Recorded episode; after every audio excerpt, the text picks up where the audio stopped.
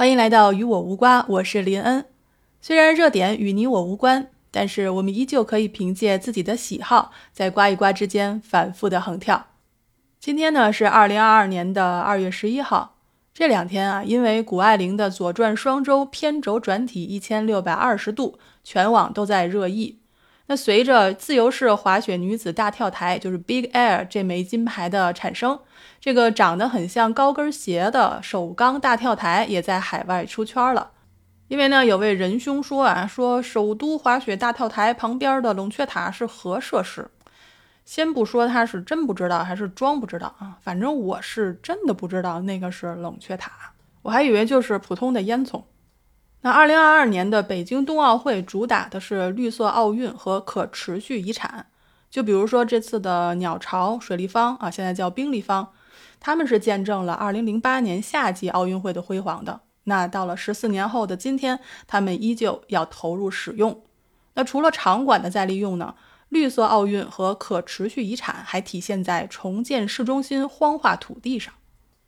在二十世纪七八十年代啊，其实西欧和北美就兴起了大规模的去工业化运动。到了二十世纪九十年代，许多东欧的国家也出现了相同的模式。之后呢，这一趋势就在很多发达国家中持续的进行。那这次的热点的首钢呢，是在一九一九年建厂的国家特大型钢铁企业。为了北京夏季奥运会的举行，二零零八年首钢进行了大规模迁移。那北京冬奥会呢，是于二零一五年申办成功的。到了二零一八年十二月份，滑雪大跳台开始建设。到了二零二二年的今天，大跳台和四座巨大的冷却塔惊艳亮相。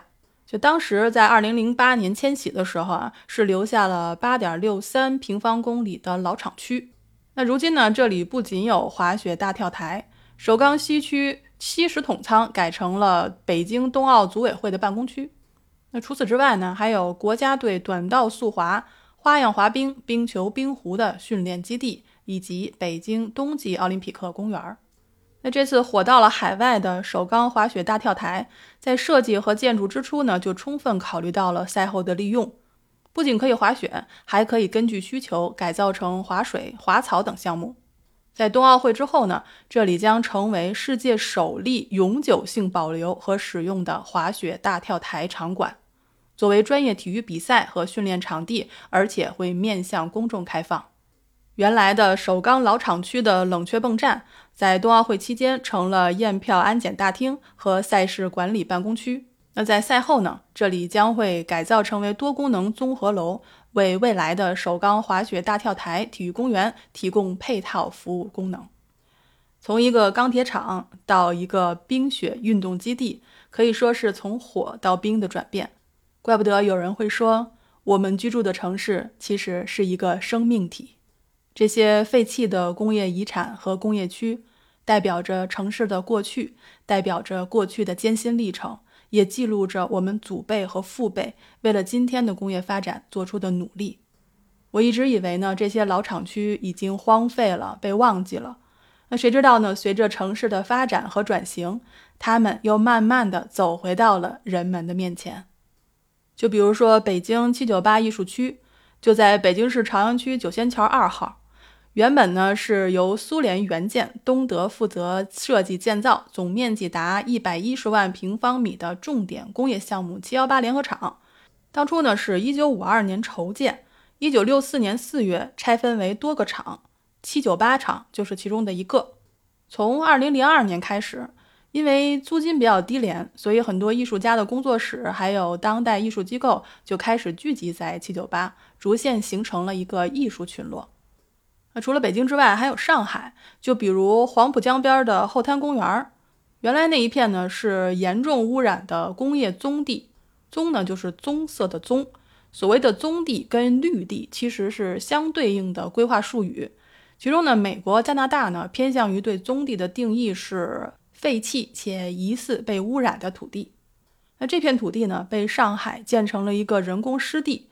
改造成了具有生产、防洪、水体净化、生态保育、审美启智等综合生态服务功能的城市公园。还有值得一提的就是中山綦江公园。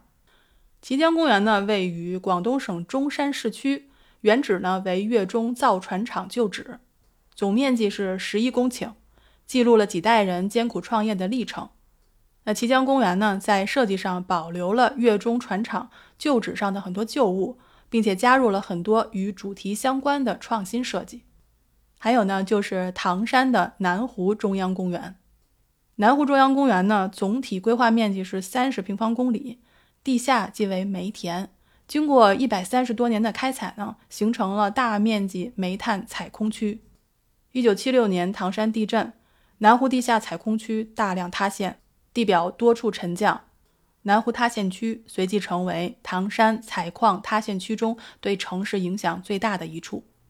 灾后重建三十年来，在塌陷、沉降、工业废物。城市垃圾等因素的综合影响下，南湖成了典型的城市宗地，后来被改建成了南湖中央公园。说了这么多国内的，我也说说国外的经典案例吧。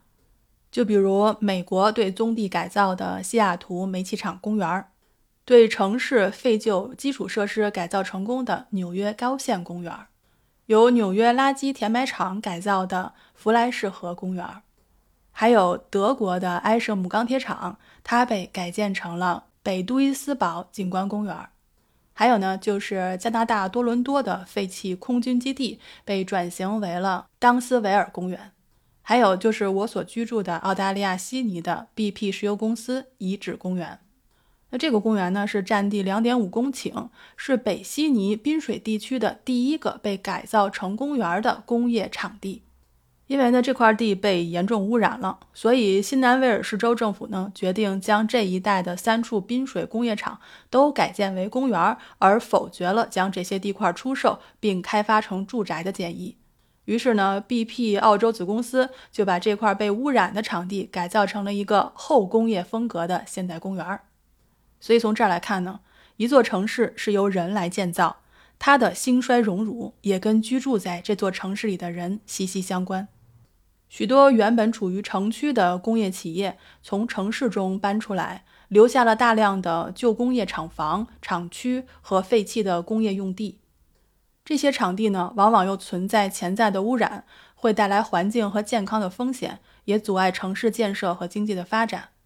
所以，像首钢工业区这样的城市废旧工业用地的管理、修复和再开发利用这些问题，借着一座雪飞天的大跳台，回到了公众的眼中，其实是一件非常振奋人心的事儿。因为最近呢，网友都在热议大跳台，所以呢，我去网上翻了翻他们写的帖子和留言。有的网友说呢，说晚上可以搞餐饮娱乐夜市儿，还可以开发工业风文创产业园。还有人说呢，说这个场地非常的蒸汽朋克，跟这个极限运动啊特别的搭。还有人说应该在这个大烟囱上面画画，但是还有人反驳说呢，说工业遗迹就是工业遗迹，你画上画了，其实就掩盖了它本身的面貌。其实呢，对于工业遗迹的管理和再利用，以及可持续的良性发展，我们还是会面对很多的挑战的，也将是一项长期而缓慢的进程。所以，正在收听我声音的你。有什么想来跟我分享的吗？或者你会期待这些工业遗迹变成什么样子呢？来评论区告诉我吧。那我们今天的分享就到这里。您正在收听的是《与我无瓜》，我是林恩二百二十一赫兹，咱们下期再见。